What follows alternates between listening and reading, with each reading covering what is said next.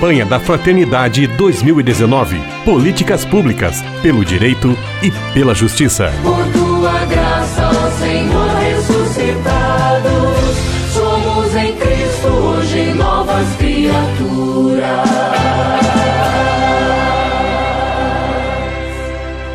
Nossa série de entrevistas, campanha da Fraternidade 2019, Fraternidade Políticas Públicas. Estamos recebendo o presidente do Conselho Nacional de Saúde, Fernando Pigato. Já começamos a conversa com ele e hoje, agora, vamos dar prosseguimento. Paz e bem, Fernando, mais uma vez obrigado pela sua participação. Eu gostaria, Fernando, de começar perguntando qual a importância do Conselho Nacional de Saúde para a elaboração das políticas públicas nesta área? Eu já acabei falando no outro bloco é, que tem já, já dei um exemplo, inclusive, de políticas públicas que a gente ajudou a elaborar, né, que foi a política pública na área de vigilância em saúde, que essa é uma política nacional. Mas nós temos também na questão da, das pessoas com patologias, questão das pessoas com deficiência, que também as políticas públicas dessa área passam pelo Conselho, a questão da assistência farmacêutica, que a gente tem uma política também para essa área.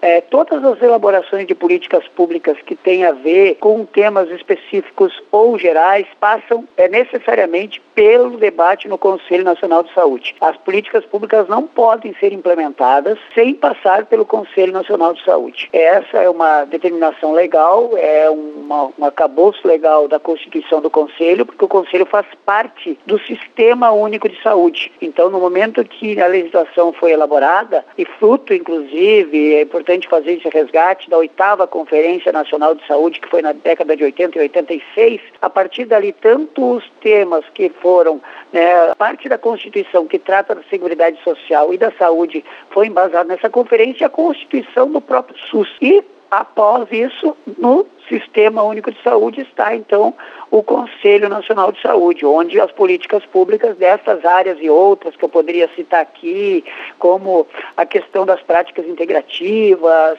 a saúde do trabalhador e da trabalhadora, que também é uma parte muito forte da atuação do Conselho Nacional de Saúde, elaboração das políticas públicas dessa área, a saúde mental, que a gente também tem muita polêmica nessa situação e que cada vez mais é importante que a gente avance no debate sobre a elaboração dessas políticas públicas, saúde bucal, os ciclos de vida, né, que aí entra, por exemplo, as crianças, adolescentes, adultos e idosos. A questão também da educação permanente para o controle social do SUS, que é, faz parte das atribuições nossas, o controle, é o espaço do controle social, né, o Conselho de Políticas Públicas, o Conselho Nacional de Saúde.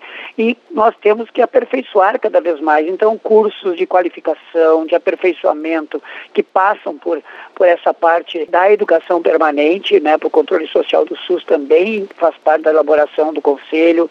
A questão da promoção da equidade, que está entre os princípios do SUS, a questão dos recursos humanos e relações de trabalho, a questão da saúde indígena, que inclusive nós teremos agora a sexta Conferência Nacional de Saúde Indígena no início de maio, com uma atuação muito forte aí de setores da igreja nessa área. E além disso, claro, a questão da saúde suplementar e uma outra questão muito importante que é a ética em pesquisa, pesquisa com seres humanos, isso aí tudo é debatido dentro do Conselho Nacional de Saúde essa participação, nossa série de entrevistas sobre a campanha da fraternidade, do Fernando Pigar, presidente do Conselho Nacional de Saúde, e nos ajuda a entender então a importância das políticas públicas, da atuação do Conselho para uma boa condução na área da saúde em nosso país. Fernando, muito obrigado pela sua participação. Grande abraço, paz e bem.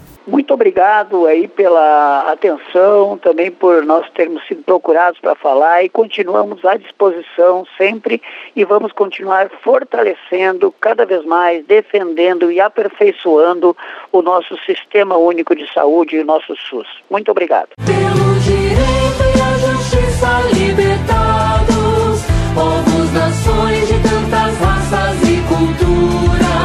Campanha da Fraternidade 2019. Políticas públicas pelo direito e pela justiça. Por tua graça, ó Senhor ressuscitados,